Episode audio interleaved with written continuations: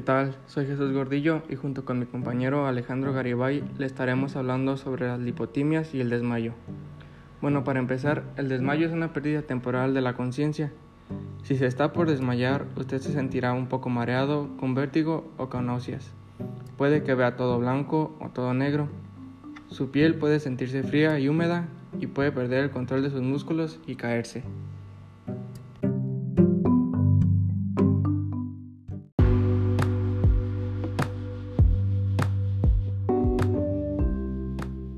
Hola, ¿qué tal? Muy buenas tardes. Yo soy Alejandro Eribay y les vengo a hablar sobre las principales causas del desmayo en el deporte. Bueno, el colapso de los deportistas es un fenómeno relativamente habitual, ya que en estas disciplinas de resistencia, sobre todo cuando se compite en condiciones de altas temperaturas y en un lugar de mucha humedad, en ocasiones el colapso en ellos es leve y no supone la pérdida de conciencia del deportista, ya que ésta mantiene sus plenas facultades mentales y signos vitales normales pero en otras ocasiones pasamos a causas más graves, ya que el deportista sufre calambres, desorientación, confusión, inestabilidad. Sus facultades mentales se, van, se ven alteradas más que nada cuando sus signos vitales arrojan inestabilidad y pueden llegar a perder la conciencia. Los casos más graves de colapso representan una amenaza muy seria para la salud y provocar incluso la muerte, por lo que el diagnóstico y la intervención rápida de los especialistas médicos es primordial para la recuperación del deportista afectado. Las principales causas del colapso en deportistas son varias, ya que una de ellas es la hiponatremia. Esta se produce cuando la concentración de sodio en la sangre cae a un nivel demasiado bajo, lo que provoca de forma súbita una inflamación del cerebro que puede poner en riesgo la vida del deportista. Esta suele estar asociada más que nada a esfuerzos muy prolongados en el tiempo, ya que como lo es un maratón, que en ellas son situaciones en las que se producen grandes pérdidas de sodio a través del sudor y al mismo tiempo que se ingiere una gran cantidad de agua. Otra causa puede ser la, puede ser la deshidratación, ya que esta es uno de los factores que tiene mayor incidencia en el rendimiento deportivo y puede conducir o favorecer el colapso en deportistas. Cuanto más deshidratado se encuentre el deportista, menor será su capacidad para sudar y por lo tanto por mantener el control sobre su temperatura corporal ya que por ejemplo en los atletas maratonistas estos sufren una deshidratación muy avanzada, ya que el volumen del agua en el torrente sanguíneo baja y puede producirse una baja de la tensión arterial, ya que la función cardiovascular se ve afectada y el corazón tiene dificultades para mantener el volumen de sangre que transporta los tejidos. Esto quiere decir que, por ejemplo, cuando un deportista está en grandes situaciones como lo es, como ya lo mencioné, que es el maratonista, pues su nivel de rendimiento va bajando y esto hace que empiecen a perder fuerza. Otra principal causa es el golpe de calor, ya que este es un síndrome de fracaso multiorgánico que es consecuencia de la elevación de la temperatura corporal por encima de los 40 grados centígrados y la desorientación, la fatiga intensa, los vómitos, las diarreas, la frecuencia cardíaca y la respiración acelerada son señales de alerta. Si no se trata adecuadamente, el afectado puede sufrir un fallo multiorgánico y caer en coma y fallecer. Otra causa principal es la hipotensión postural. Esto quiere decir que sea un agotamiento extremo. Esta es una causa de las más, más principales, ya que son leves de colapso y sucede generalmente al cruzar la meta, ya que esta consiste en una incapacidad para estar de pie o andar sin ayuda, sufrir mareo, desfallecimiento, desmayo, justo al acabar el esfuerzo, como consecuencia del bombeo muscular que mantiene el retorno venoso durante la carrera. La sangre se acumula en la piel y en las extremidades y esta no llega a la fuerza necesaria al sistema central y al cerebro.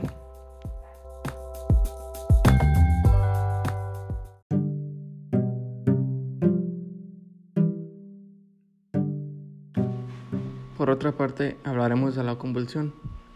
Antes que nada, una convulsión es una alteración eléctrica repentina y descontrolada del cerebro. Puede provocar cambios en la conducta, los movimientos o los sentimientos, así como los niveles de conocimiento. Si tienes dos o más convulsiones o tiendes a tener convulsiones recurrentes, padeces de epilepsia.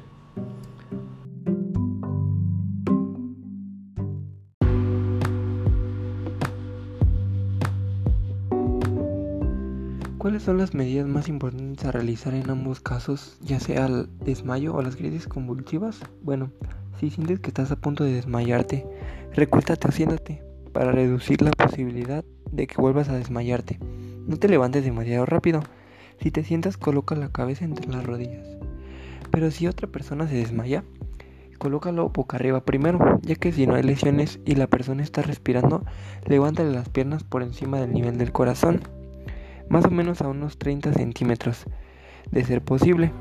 Afloja cinturones, collares u otras vestimentas apretadas para reducir la posibilidad de que la persona vuelva a desmayarse. No la levantes demasiado rápido tampoco, ya que si la persona no recupera el conocimiento en un minuto, se debe llamar al 911 o al número local de emergencias. Después verificar si respira. Si la persona no respira, comienza con la reanimación cardiopulmonar, ya que también debes llamar al 911 o al número local de emergencias. Continúa con la reanimación cardiopulmonar hasta que llegue la ayuda o hasta que la persona comience a respirar. Si la persona es una caída a causa de desmayo, trata cualquier bulto, moretón o corte de manera adecuada, controla el sangrado aplicando presión directa. Y las recomendaciones de la, una crisis convulsiva es que son unas medidas muy generales que debemos de puntualizar.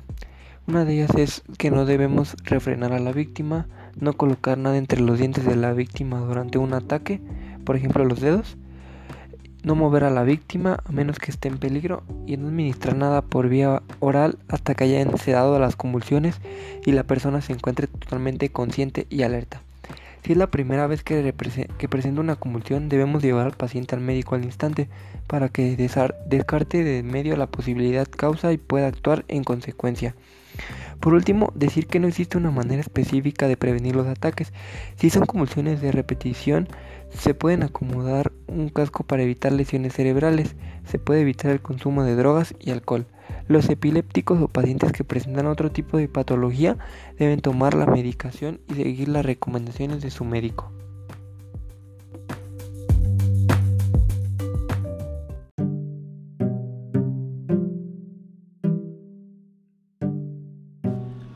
Existen muchos tipos de convulsiones que varían según su intensidad. Los tipos de convulsiones difieren según dónde y cómo se producen en el cerebro. La mayoría de las convulsiones duran de 30 a 2 minutos. Las convulsiones que duran más de 5 minutos constituyen una emergencia médica.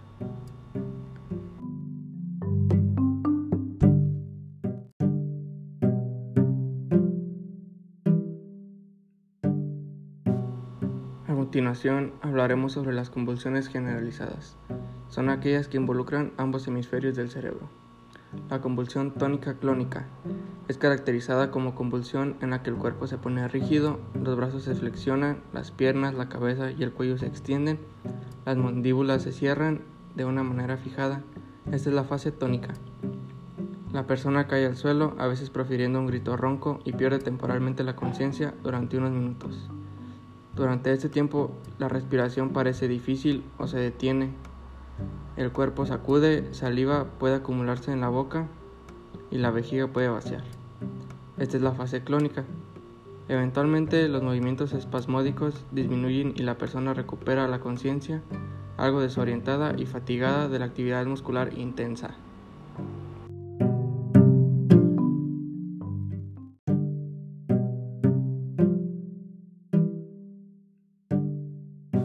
Convulsión ausencia. Este tipo de convulsión parece más leve que la tónico-clónica y de hecho a menudo pasa por soñar despierto. Es más frecuente en niños de 3 a 14 años de edad, por eso es común que el maestro de escuela se dé cuenta del trastorno antes que ninguna otra persona. Un breve lapso de conciencia con la mirada fija, parpadeo en los ojos o si los ojos ruedan hacia arriba, comúnmente caracteriza la convulsión. No es raro que un niño tenga de 50 a 100 convulsiones ausencia al día, la mayoría de los niños superan esta epilepsia en la pubertad.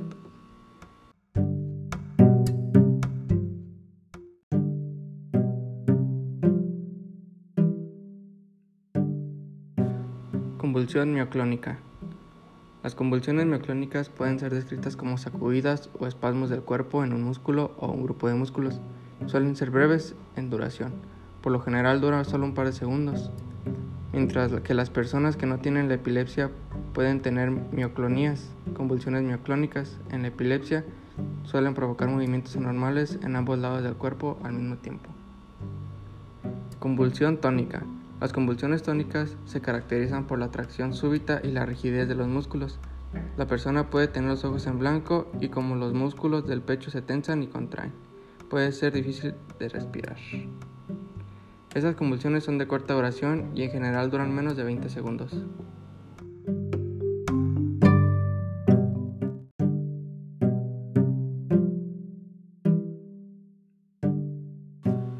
Convulsión clónica. Con convulsiones clónicas, los músculos del individuo entran en espasmos y es importante tener en cuenta que restringir o reposicionar a la persona no puede controlar estos convulsivos. Convulsiones clónicas son consideradas raras. Convulsión atónica. Durante una convulsión atónica, los músculos pierden tono o fuerza debido a los cambios temporales en la función cerebral. Estas convulsiones son breves y generalmente duran 15 segundos o menos. Las convulsiones atónicas usualmente comienzan en la infancia y duran hasta la edad adulta. Aunque el individuo suele permanecer consciente y las convulsiones mismas no causan ningún daño físico, lesiones directas pueden ocurrir si se cae debido a la falta de control muscular.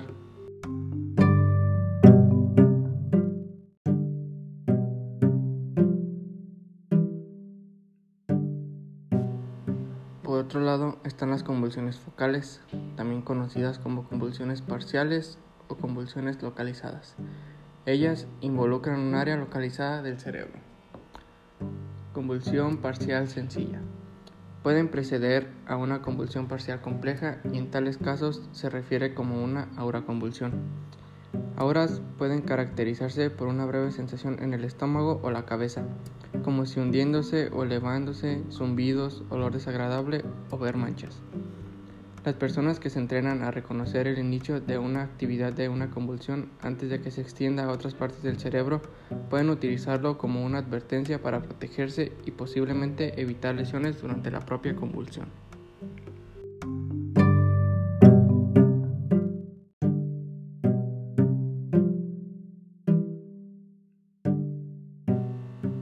Parcial compleja, también conocida como lóbulo temporal. Esta consiste de tres breves fases. La persona para la actividad ya en marcha y asume una expresión aturdida con mirada fija. Le sigue un patrón de conducta automática y sin propósito, normalmente durando unos minutos. Tal comportamiento puede incluir relamerse los labios, tocarse la ropa, abotonarse y desabotonarse la ropa o alarse los dedos. Al recuperar el conocimiento hay un corto periodo de desorientación y confusión.